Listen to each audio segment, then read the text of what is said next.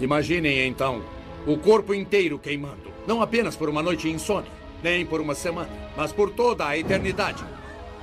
Não devemos nos livrar do fogo da danação do juízo final. Esta noite, o Papa, o vigário de Cristo, irá lhes dar um presente. Um presente que irá salvá-los desse fogo. Uma indulgência especial ligada à construção da Igreja de São Pedro, em Roma, onde os ossos dos apóstolos apodrecem, expostos ao vento e à chuva, profanados por animais selvagens.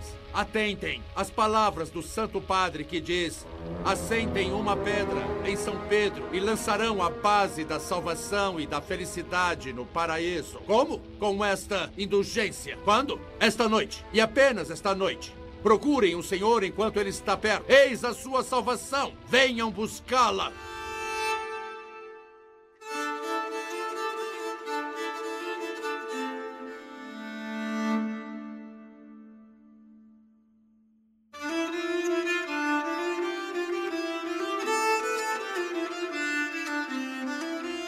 E aí galera, beleza? Meu nome é Fábio Martinelli, sou pastor e você está no Teolocast de número 1, nosso primeiro Teolocast. Sejam todos muito bem-vindos. E galera, esse projeto aqui, o projeto do Teolocast, é um projeto que já nasceu há muito tempo, mas a gente está colocando em prática agora e por um motivo muito especial, porque esse mês, o mês de outubro, hoje, dia 2 de outubro, nós estamos gravando esse podcast. Esse mês, como é um mês importantíssimo para nós, porque não é por causa do Dia das Bruxas, mas é por causa da reforma protestante. Então a gente decidiu começar agora e lançar agora, e a gente vai continuar em nome de Jesus esse podcast para sempre, até o fim de nossas vidas. Amém ou não amém? Bem, galera, eu tô aqui não solo, pero estou aqui com um amigo um companheiro, uma pessoa que quero apresentar para vocês, Bruno Lorscheiter. E aí, Bruno, beleza, mano? E aí, Fábio, tudo bem? Finalmente, né? Estamos aí colocando em prática esse projeto tão aguardado, tão sonhado, tão planejado. É, nem tão planejado assim, né? Foi mais na, no feeling, né? Foi mais no feeling, mas estamos aí. E é muito bom poder começar falando sobre esse assunto, né? Um assunto tão importante, tão essencial. É a reforma protestante, ainda mais nesse mês 500 anos, comemorando 500 anos da Reforma Protestante. É uma data, sim, extremamente especial. E já que tudo é especial aqui, nós também temos um convidado especial. Dá um oi pra galera aí, nosso amigo Jonathan Vopers. E aí, Bruno, beleza? Tudo bem? Fábio, beleza? Agradeço aí pela, pelo convite, pela oportunidade que a gente tem de compartilhar aí o conhecimento. Isso aí, valeu mesmo, cara. A gente que agradece aí a sua presença, sua augusta presença entre nós. E, gente, seguinte, ó. É, a gente quer fazer, a gente vai começar hoje então fazer essa essa série sobre a reforma protestante, por conta dos 500 anos da reforma, né, como você já ouviu, e porque a gente está muito triste também, né, galera? Eu tô muito triste. Eu tô triste porque, bem, eh, nós somos adventistas do sétimo dia e infelizmente eu estou vendo pouca movimentação nas igrejas sobre essa data. Pouca gente, a gente acompanha muita gente aí no Facebook, muitas igrejas no Facebook, e a galera não tá se ligando nesse negócio da reforma protestante que é tão importante pra gente, né? Nós adventistas talvez é, deveríamos aí, né, abrir os olhos para isso, porque a gente diz, inclusive, que somos os continuadores da reforma e, e, não, e não estamos estudando, não estamos aí vendo assim a igreja se movimentando e comemorando de maneira tão intensa quanto deveria comemorar, segundo eu penso. Eu não sei vocês aí se na região onde vocês estão a coisa está diferente, mas o que eu tenho visto aí de maneira geral que não, a gente não está vendo assim essa, essa movimentação aí de, de estudar. É, como que está aí na, no trabalho de vocês? Vocês estão tentando fazer alguma coisa, movimentar alguma coisa por aí? Ah, sempre, né? Eu, eu aqui, para quem não, não me conhece, né? Sou professor de ensino religioso, Escola Adventista de Alvorada, aqui no Rio Grande do Sul. Então a gente trabalhou ali com os alunos da Reforma Protestante. Trabalho de formiguinha aí, né? Mas, mas esperamos que esse podcast aí possa ajudar um pouco a dar esse, essa movimentação, esse, esse boom aí, né? Para as pessoas se interessarem sobre esse assunto.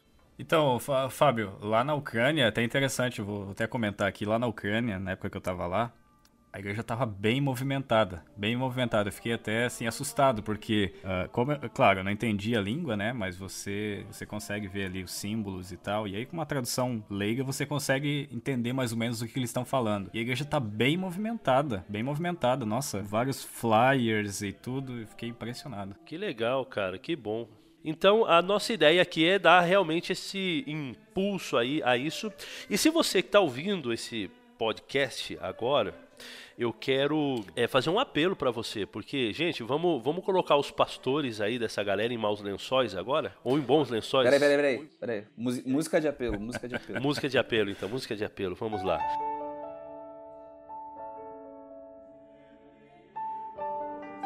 Você, meu amigo, que está aí e ainda não viu nada sobre a reforma da tua igreja, chame o seu pastor nesse momento e diga para ele, pastor, por favor, ensina-nos sobre a reforma protestante. Sabe por quê, meu amigo? Porque o seu pastor, ele gastou quatro anos na faculdade e ele teve um crédito especial sobre história do cristianismo. História do cristianismo é um ano inteiro, né? Um ano de história do cristianismo e história do adventismo, né? É mais de um crédito, né? Mais de um crédito. Tem história do cristianismo 1 e 2 e história do adventismo 1 e 2, eu acho. Então acho que são dois anos. É, era isso mesmo, ó, era isso mesmo. Para vocês, ver, vocês verem como eu fui um bom aluno, né? Mas o seu pastor estudou também, ele conhece, ele conhece a história, ele sabe da história. E para você que quer se aprofundar de uma maneira muito espiritual nessa questão da reforma, a gente indica para vocês também o livro Grande Conflito. Vocês podem estudar do capítulo 1 até o capítulo 20, mais ou menos. Ali vai mais ou menos até o capítulo 20 vai ser a história da reforma protestante. Então esse mês faça esse compromisso com você mesmo, estudar sobre a reforma protestante, inclusive com a gente aqui. Beleza, galera? Tá feito aí o apelo, tá bom? E que Deus possa te abençoar muito e que você possa curtir muito o nosso podcast e também os seus estudos particulares aí, beleza? Vamos lá então, galera. Vamos começar então estudar um pouco sobre a reforma protestante?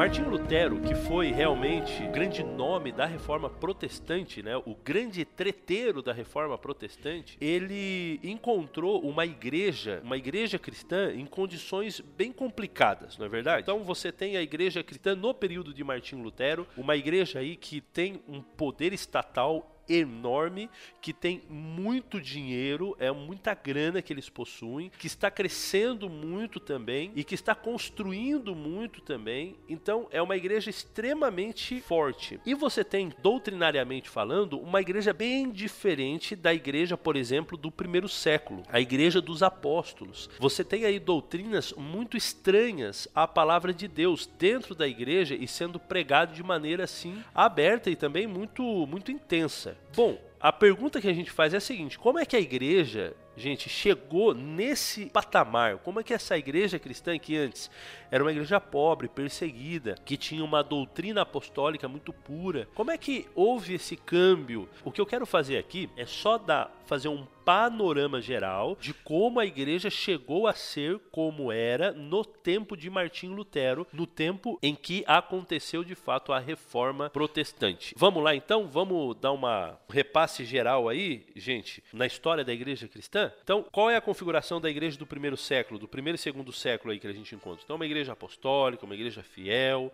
uma igreja é, que realmente usa e tem a palavra de Deus aí como a guia para suas decisões, para suas tomadas de decisões, não só eclesiásticas, mas também doutrinárias aí. E como que aconteceu essa mudança? O que que, o que, que fez com que essa igreja mudasse?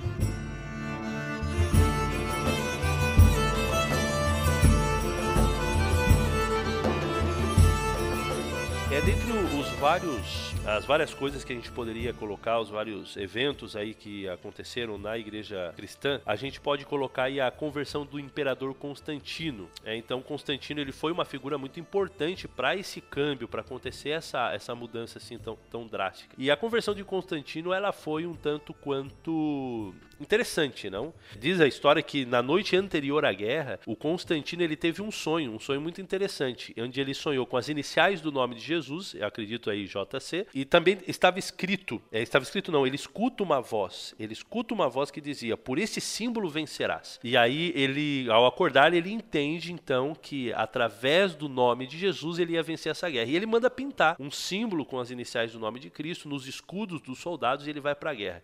E o interessante é que ele vence essa guerra, ele vence a guerra e ele se converte então. Então a partir daí ele vai mudar, vamos colocar aí entre aspas, mudar de religião. Antes antes ele era pagão, ele tinha tinha, ele era adorador do deus Sol, o Solis Invictus.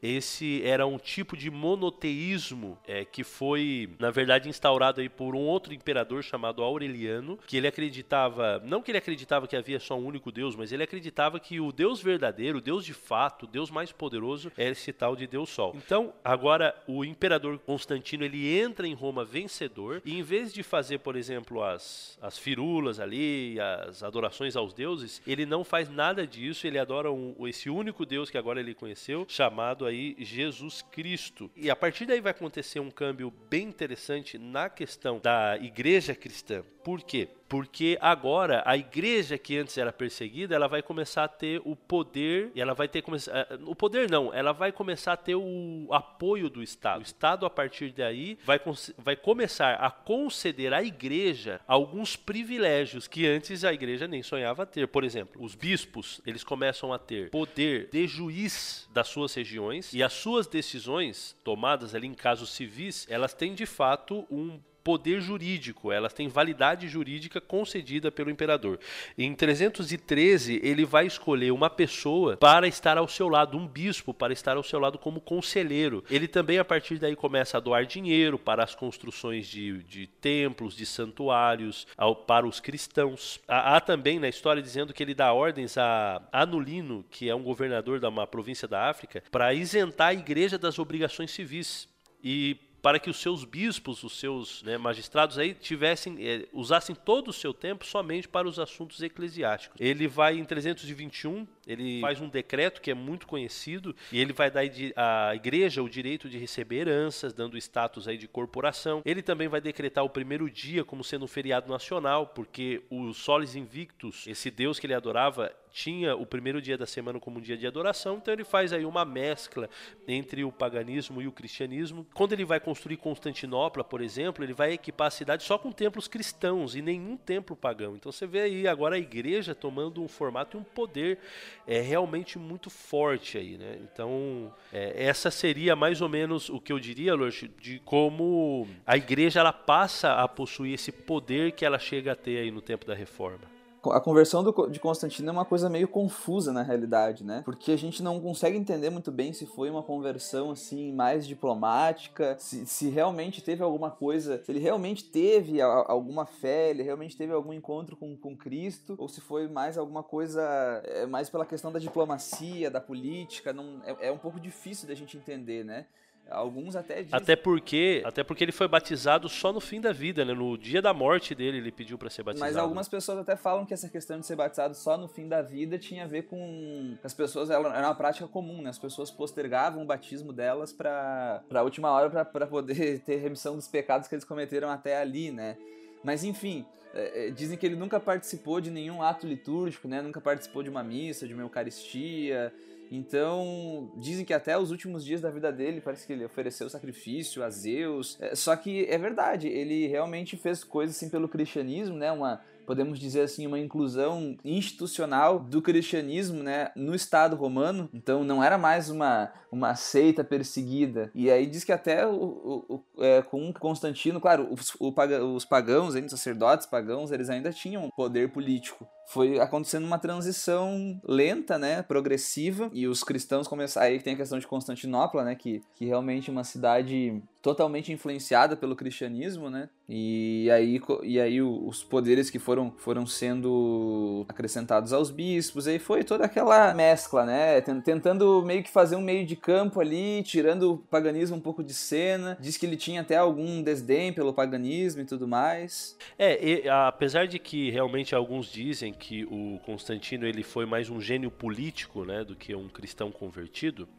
eu acredito que houve sim algum tipo de conversão na vida dele, ou ele é o cara, sei lá, mais visionário do planeta mesmo, assim. Porque na época da sua conversão e quando ele começou a fazer todas essas mudanças, você tinha uma configuração onde que existiam mais pagãos do que cristãos no Império. Ainda existiam mais pagãos do que cristãos.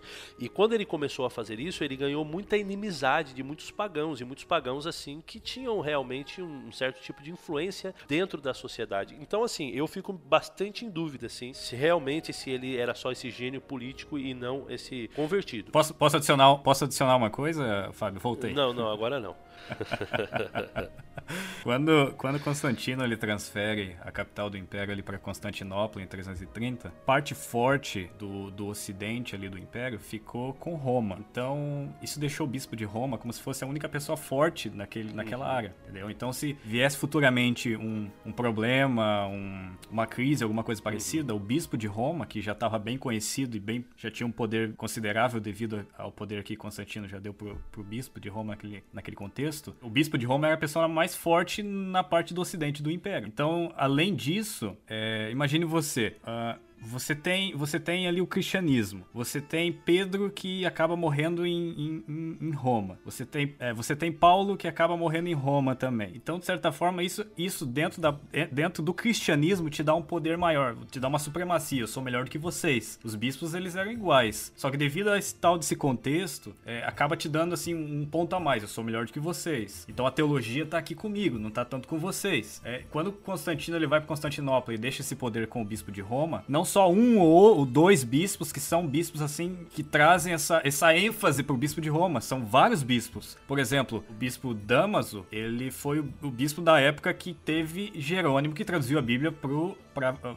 traduzir a Vulgata Latina. Então isso começa a dar começa a dar ênfase pro bispo de Roma. Agora, então veja, por exemplo, você vê os Estados Unidos hoje. Você vê que tem os imigrantes é, e você tem os moradores locais. Para você ter um, para você, quando você olha para os imigrantes, você vê que aquela renda do país também vem dos imigrantes. Você não vai fechar ali a rédea com os imigrantes, porque a mão de obra do, a mão de obra do país também vem dos imigrantes. Acho que isso foi basicamente o que aconteceu com Constantino com relação às tribos que entram. Os recursos do império também vinham dos bárbaros. Então ele, ele meio que afrouxou um pouco a disciplina para que também ele tivesse aquela renda vindo, porque se ele, se ele sacasse de fora os bárbaros, ele também perdia aquela renda. Então aí foi aquilo que você comentou, entrou ali a, aquela mistura entre o cristianismo e o paganismo, entre a penitência, o domingo, a veneração dos santos, veneração de Maria e tudo mais. Exatamente. Essa questão do poder de Roma crescendo, né, da igreja romana, romana agora crescendo, é muito importante para o nosso pano de fundo aqui da reforma protestante, né? Porque a gente, por exemplo, chega em Martim Lutero, ele vai estar lutando aí contra o poder católico romano. Então você vai ter um papa que emite bulas, decretos, com poder e tal. E esse realmente esse crescimento da igreja romana, ela é muito interessante. Então, como você disse, essa associação com Pedro e Paulo que morreram ali deu à igreja um certo poder, ou seja, bom, nós somos os detentores da tradição, né? Nós sabemos como que funcionam as coisas, porque Pedro e Paulo, os dois principais é, líderes do cristianismo, eles morreram aqui, né? Nós sabemos como funcionam as coisas. A questão da localização também, a riqueza também que eles possuíam, ali existia uma certa prosperidade prosperidade. E como existia uma certa prosperidade, a igreja romana ela passa a ajudar financeiramente outras igrejas necessitadas também a, ao redor do império. E claro, quando você ajuda financeiramente alguém, é, mesmo que você está ajudando aí de boa vontade, você de certa forma passa a ter uma certa autoridade sobre essa pessoa, né? Porque afinal de contas, é, de alguma forma eu estou dependendo é, dessa pessoa que está me ajudando. Também é, com, com essa ideia de que Pedro morreu ali, etc. e tal, surgiu a reivindicação de que os bispos de Roma eles eram descendentes de Pedro e como descendentes de Pedro eles tinham poder de liderança que Pedro tinha sobre o cristianismo, né? Eles imaginavam essa liderança é, geral de Pedro sobre tudo no cristianismo. Então eles imaginam então agora que o bispo de Roma também tem essa essa questão. E eles realmente realmente conseguiram exercer essa influência, essa influência só foi crescendo com, com o passar do tempo. No quinto, sexto século aí, o Papa Inocêncio I, ele vai dizer que o Papa de Roma, ele é cabeça e o ápice de todo episcopado. O Papa Leão I, ele insistia em dizer, por exemplo, que é, como Pedro, ele tinha primazia sobre os apóstolos, que os papas também herdaram esse papel do governante, de mestre supremo Supremo, Super Master Blaster aí, o cara mais louco da Terra, assim. E foi até o Leão I que começou a usar essa palavra de Papa, né? Ele que começou a, com essa com essa nomenclatura de Papa. Agora, essa teoria, o Fábio, de Mateus 16, que, que, que Pedro era o, o, cabeça da igreja, o primeiro Papa e tal, isso em 590 já era amplamente aceito. Imagine, você tem um time ali que tem Cipriano, Tertuliano e Agostinho, que são os teólogos de Roma dizendo que uh, o bispo de Roma é o cabeça da igreja, então os caras estavam ali com, com um time forte mesmo. Exatamente. E o poder do papado, ele foi crescendo de uma tal maneira, tem uma história, isso daí é, está no livro do W. Walker, é a história do cristianismo, que diz que em uma, uma vez que Átila, o Uno, bem conhecido, ele chegou com as suas tropas para atacar a Roma, teve ali uma reunião diplomática entre ele e o imperador, e o imperador levou o Papa Leão I junto nessa, nessa reunião. Diz assim que nesse, nessa reunião, o Átila, o Uno, ele ficou tão impressionado com a presença do Papa, é, foi algo assim tão impactou tanto ele, é, essa conversa que ele teve com o Papa, que o Papa conseguiu convencer ele de não atacar Roma. Ele pegou o exército, as tropas dele e foi embora. Então, a partir daí você vê que o Papa ele tem uma influência não só religiosa, né, não só eclesiástica, mas agora também ele está fazendo parte de decisões e, e, e resolvendo problemas do Estado. E, e, sem falar do dinheiro, né, que a igreja ela começou a ter quase rivalizando com o Estado em relação ao poder financeiro que ela tinha. É, então, aí a gente tem toda essa configuração para chegar aí a Martinho Lutero. Agora a gente já está no século XV, século XV, né? Tem os pré-reformadores ainda. Ah, é, a gente vai falar um pouco. É verdade, é verdade. Desculpa, é verdade. É com vocês, galera.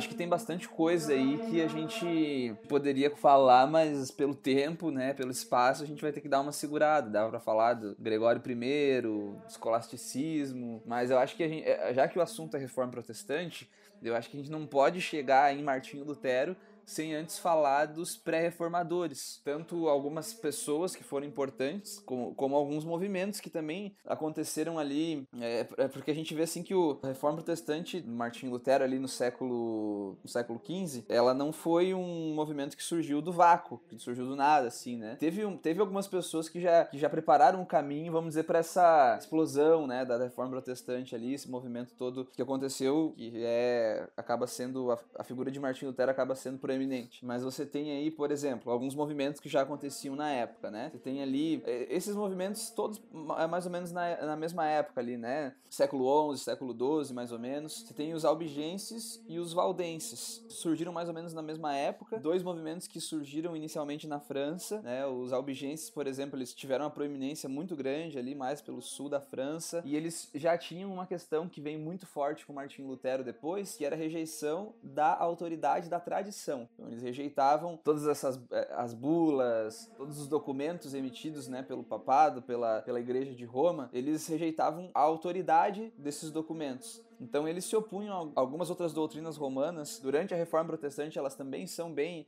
são, são bem contestadas, que é a questão do purgatório, a questão da adoração de imagens, a questão do, do poder que era conferido aos sacerdotes, né, da, do, do excesso de poder que, era conferidos, que eram conferidos. Não era um, esse movimento dos albigenses não era um movimento perfeito, eles tinham alguns erros bem estranhos, assim, né, eles rejeitavam o Antigo Testamento, distribuíam somente o Novo Testamento para o povo, né, e eles foram, assim, um movimento que foi praticamente exterminado com o Papa Inocêncio III, né, numa cruzada, foi, esse movimento foi praticamente exterminado. Você tem um outro outro movimento, né, que são os valdenses, inicialmente chamado dos pobres de Lyon, porque foi um movimento que começou nessa região ali da França. Então, alguns falam que o, quem começou o movimento foi Pedro Valdo. Vários historiadores contestam isso, né, dizendo que Pedro Valdo foi uma pessoa proeminente, mas o movimento ele já existia antes com esse nome, né, os pobres de Lyon, e aí depois Pedro Valdo, que era um comerciante muito rico, vendeu tudo que ele tinha, ele participou desse movimento, ele se tornou proeminente, e aí dizem que eles começaram a se, a se chamar valdenses por causa disso, mas também essa versão é contestada. Mas enfim, era um movimento de pessoas que viviam ali na, na França e foi se espalhando, né? Eles ganharam vários adeptos, foram perseguidos, expulsos da França e aí eles encontraram um abrigo na região ali da Cilícia, da, da, dos vales da, da, Itália e até hoje eles têm alguma, claro que não, eles não sofrem perseguição como eles sofreram, né? O movimento ele acabou se associando com outras igrejas protestantes também, mas eles já têm uma representação até hoje, os valdenses, né? Então eles tinham algumas táticas de evangelismo bem interessantes. Diz que eles, eh, eles eram como comerciantes ambulantes, então eles iam para os locais vendendo, enfim, vendendo coisas, né, cacarecos aí e apetrechos.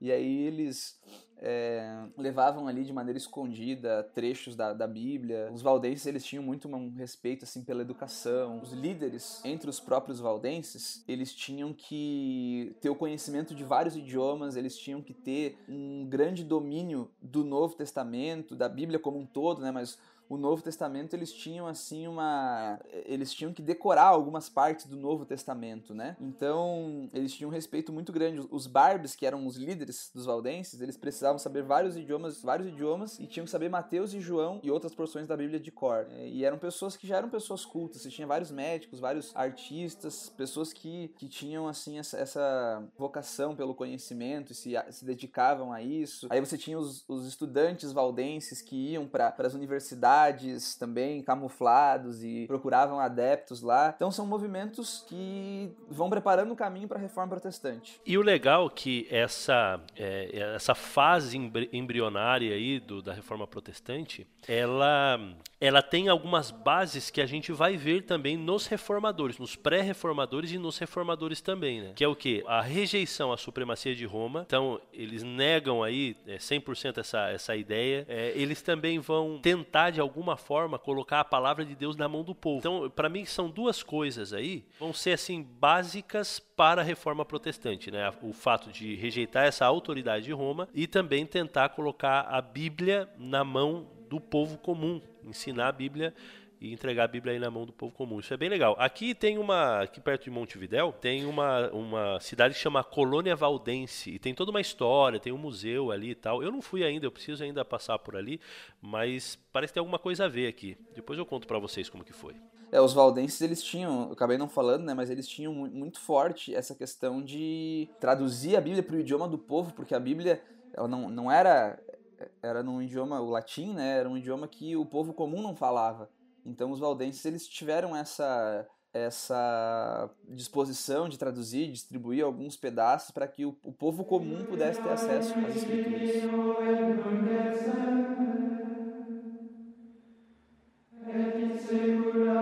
História diz que devido, a, devido ali ao, ao pequeno cisma, né, não cisma de 54, mas o cisma entre Roma e Avignon, teve uma pessoa que se levantou contra né, a, essa, a esse cisma, porque imagine você, você tem ali um território que paga imposto e os impostos não eram baixos, né? E agora você tem duas bases, né? Você tem a base de Roma e tem a base de Avignon. Então você tem que pagar imposto para Roma e tem que pagar imposto para Avignon também. Então o teu imposto duplica. Imagine você pagando imposto hoje pagar duas vezes aquilo que você já paga. Então esse foi um dos motivos para que algumas pessoas se levantassem, que digamos assim foi uma reforma externa, né? Para que se levantasse e fosse contra Roma. Claro, teve reforma interna também, que aí é a parte mais teológica. Acho que o primeiro nome que a gente pode levantar aqui e falar foi de Wycliffe, né? Wycliffe foi é, um professor de Oxford e também conhecido como é, estrela d'alva da reforma. Entre o período de 1309 e 1439, você via que a igreja ela já estava acabada, quer seja é, exteriormente como internamente também. Ela já estava deteriorada, não tinha mais teologia, pregava o celibato, mas o sacerdote já tinha filho, é, ali os, o clero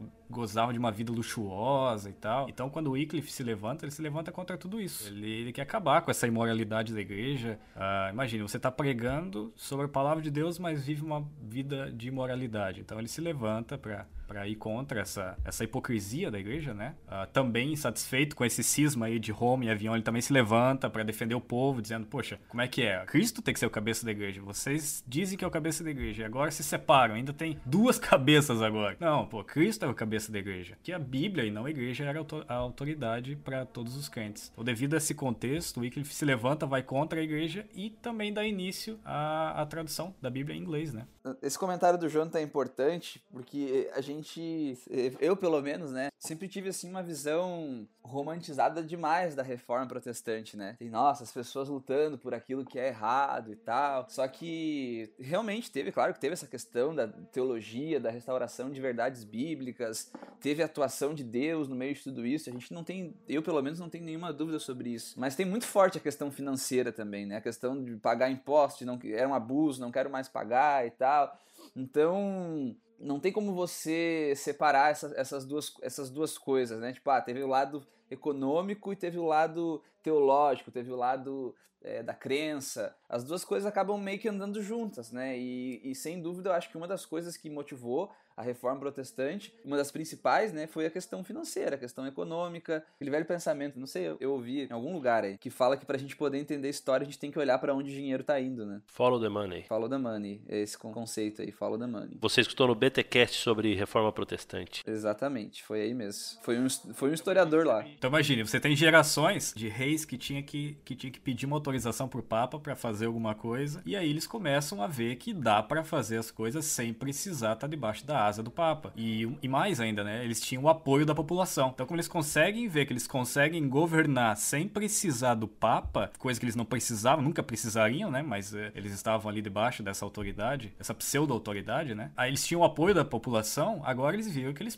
poderiam realmente governar sem precisar do Papa. Então, é, eles estavam clamando realmente por, por uma reforma, não só interna como externa também, né? Interna que a gente diz é teologicamente, externa politicamente. Né? Eu, eu sempre vejo assim a história da reforma, assim como Jesus veio na plenitude dos tempos, eu acho que a reforma veio na plenitude dos tempos também. Tudo estava preparado para que se ocorresse uma reforma, ou seja, você tem a insatisfação do povo, porque veja, o povo não estava feliz com a religião que eles estavam vivendo. O povo não era besta ao ponto de fechar os olhos para as injustiças da igreja, então a perversão também da própria igreja, ou seja, os seus líderes vivendo de forma assim bem depois do, do né? John Wycliffe, né, veio o John Hus, que foi o seguidor a, dele, né? Como, ah, depois eu vi as mensagens de Wycliffe, ele também deu início à reforma, e aí os seguidores do Hus depois ficaram mais conhecidos como os, os, os taboritas, então, né? Agora, com relação ao Wycliffe ainda, é, ele, ele deu início à sua mensagem, ali, a sua, sua reforma, e após ele, teve o um grupo também muito conhecido que continuou a pregação, que foi os Lollardos. Então, isso, isso deixa bem claro que a reforma ela não se ela não se resume apenas a uma, duas pessoas e também a um grupo específico, mas ela, é, como foi comentado durante o podcast, ela, a reforma não se resume a uma ou duas pessoas ou a um grupo, mas se resume a todo um contexto, a toda uma mensagem, a todo um desejo, a todo um feeling, né? Então tá vindo de um lado, vem do outro, Deus tá, tá mandando, tá guiando, tá mudando. Então você vê que a reforma ela não se resumiu apenas a um, a um evento específico, né? Como diz, ah, vou, vou falar da reforma, automaticamente vê o nome de Lutero. Claro, Lutero teve teve uma, uma, grande importância, né? Se não um dos mais importantes, mas a reforma não se resume só, só em, em Lutero, né? Imagine, a gente já tá aqui o podcast todinho e foi falar de Lutero só agora. Então, isso aqui é só uma introdução, galera. Vocês precisam estudar mais e ir mais a fundo. Tem muita coisa bacana ainda para ver dessa galera. O Fábio tá parecendo aquela galera que discute com na internet assim, vai estudar, cara, vai estudar. é mais ou menos isso, é mais ou menos isso. Eu posso estar falando besteira, não sei se vocês podem, se, se vocês têm mais informação. Qualquer coisa a gente corta na edição. Qualquer coisa corta, né? Mas eu acho que essa, essa realidade, essa realidade que a igreja tava, a igreja católica, ali na sua hipocrisia e tal, ela deu forças querendo ou não, deu forças para o islamismo. Depois, com, com o crescimento do islamismo, olhando para a atual religião do cristianismo, você vê que ele toma forças porque você olha para um lado, você tem a religião do cristianismo. E o cristianismo prega uma coisa, mas vive outra, entendeu? Você olha para o clero, o clero tá ali com a Bíblia, detentora do conhecimento, você vai ver os, a sua forma de viver totalmente contrária. Quando o islamismo ele, ele, ele começa a tomar forma, você vê ali um, uma válvula de escape para aquele que quer servir a Deus é, inteiramente, digamos assim. Então muitos tomam o islamismo como uma religião verdadeira devido ao tá aqui, tá escrito, eu vou seguir e, e não sou hipócrita. Então o islamismo, de certa forma, tomou força é, devido a essa realidade da igreja católica na época. É, é aquela coisa, né? Quando você tá morrendo afogado, qualquer pedaço de pau para você é para se agarrar, né? Bom, e a gente tá falando aí bonitinho dessa galera, né? De John Wycliffe, de Hus, por exemplo. Mas, por exemplo, Hus, ele morreu de uma forma bem triste, né? É um povo que realmente se agarrou aí à verdade que eles acreditavam e foi até o fim com essa verdade. Morreram por causa dessa verdade, né? O John Wycliffe morreu é, queimado, vivo. Para mim, eu acho que não existe pior morte do que essa. E diz a, diz a história que ele morreu cantando. Eu, eu já ouvi uma outra uma outra versão do que, que ele disse na, na, na morte quando ele estava sendo queimado, né? Disse que quando ele estava mo é, morrendo queimado, ele falou mais ou menos assim, né? Hoje vocês estão matando um ganso. Na língua dele, hus, e ganso é o, o mesmo significado, a mesma palavra, algo mais ou menos assim. E ele falou assim, mas daqui 100 anos, Deus ele vai levantar uma águia que vocês não poderão matar. Então, tipo, ele estava profetizando que daqui a 100 anos viria, no caso, Martim Lutero, né? Ô louco, hein? Ô louco, hein? Eu vi, eu vi essa, diz a lenda, Rapaz, né? música de suspense aí, hein? Essa eu, essa eu, essa eu lembro. Amém ou não amém, igreja? Legal. E beleza, vamos avançar aqui, senão a gente não vai dar tempo de falar do, do tal do Martinho, hein? Propaganda enganosa, né, cara? Não falo nada de Lutero nisso aqui. Poxa vida, reforma protestante sem Lutero. É que tem muita coisa mesmo, né? Infelizmente o tempo nosso é curto aqui, mas vamos embora, né? Se for para demorar uma hora nesse negócio aqui é tranquilo. Até porque o nosso podcast você não precisa parar tudo que você tá fazendo para poder escutar, né? Enquanto você tá aí limpando a sua casa, caminhando, correndo e tal, você vai escutar o podcast andando de carro. Então não tem essa. Vamos, vamos avançando aí. Vamos lá. Quem é o nosso próximo aí pré-reformador? Jerônimo! Beleza, Jerônimo. Quem que pode falar de Jerônimo pra gente aí, de vocês aí? Fala aí, João. Eu não manjo muito de Jerônimo. O cara puxa o nome.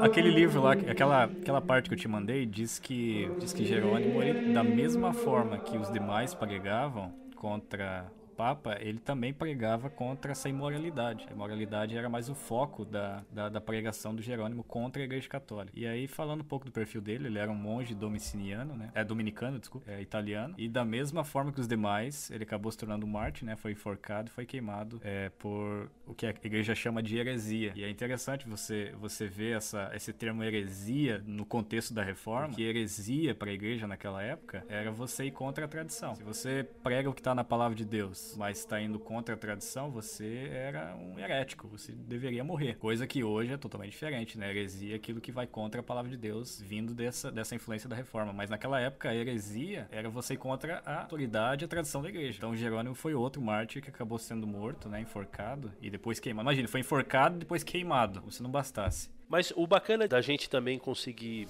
visualizar de uma maneira mais panorâmica esse tudo isso daí é que você tem uma progressão, eu não diria nem progressão, uma continuação da reforma. Então você vai ter lá os obigêncios valdenses com uma ideia ali básica de reforma, depois você vai ter esses estudiosos aí e, e é, gente, é muito mais forte, né? Você você tem um grupo ali de pessoas, como os valdenses ali e tal, apesar de ter gente muito importante ali no meio, mas agora você tem gente muito, muito top, né? Uma galera estudada, uma galera assim, doutores, assim, professores de faculdade, é, gente assim que é, alguns deles aí realmente que, que tinham influência sobre toda a sua sociedade ali, seu contexto. Então isso daí dá mais força ainda à reforma. E, e um vai seguindo o outro, um vai é, continuando esse, esse processo da reforma. Então é, de, é, você tem aí o John Wycliffe, depois você vai ter o John Hus seguindo as mesmas. Ele, ele leu né, as coisas de Wycliffe e entendeu e foi avançando. Jerônimo, da mesma forma, apoiando os escritos aí também dos, dos outros pré-reformadores. Então, essa é bom a gente entender a história, essa cronologia, como uma continuação. E por que não a gente conseguir entender e ver também a mão de Deus em tudo isso, não é? é não só numa parte assim, só política, financeira, ou motivos aí que sejam só terrenos, mas a gente entender isso também como um plano de Deus aí, Deus levantando essas pessoas para poder fazer aí realmente essa reforma que era tão necessária.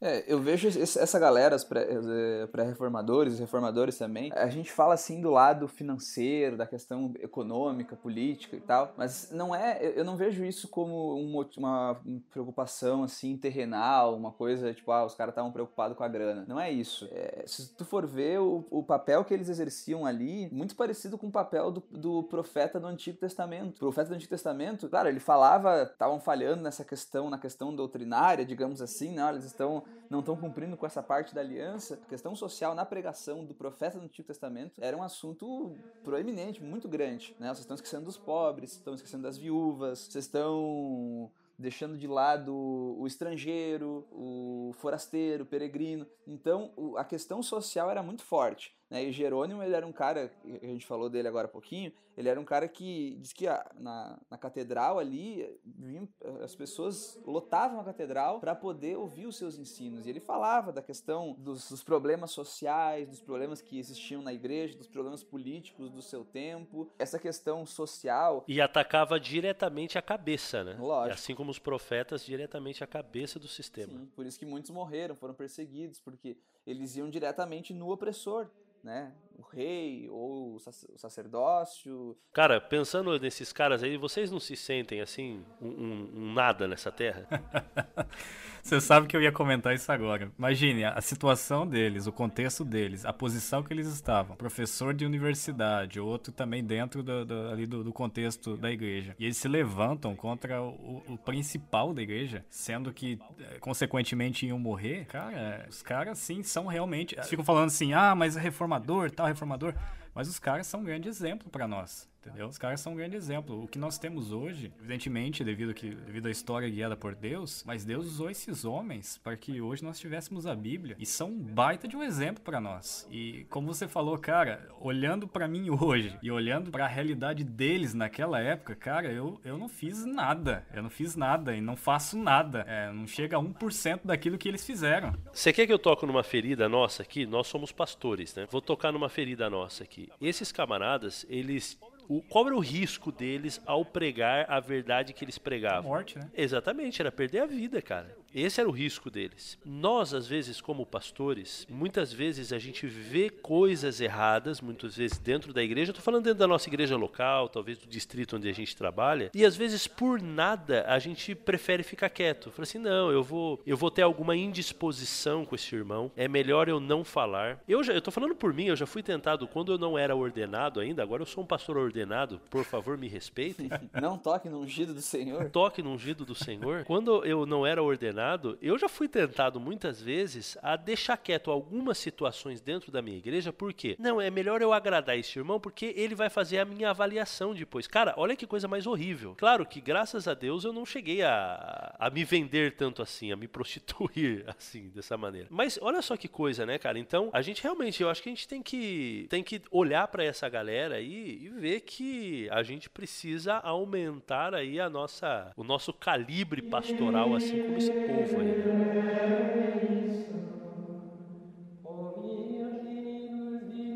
Galera, seguinte. Então, infelizmente, o tempo passou e a gente não vai conseguir terminar. Infelizmente não, porque agora em vez de um podcast, nós vamos ter dois podcasts para essa semana. Então hoje você, se você baixou quando a gente colocou no ar, exatamente quando colocamos no ar, que foi aí na sexta-feira, no dia 6 do 10 de 2017, às 18 horas da tarde, então agora você vai poder baixar a segunda parte deste mesmo episódio, tá? Teolocast número 1, parte 2, a reforma Reforma Protestante, parte 2. Então, aproveita aí, domingo às 18 horas já vai estar no ar a parte 2. Valeu, galera, a gente se vê.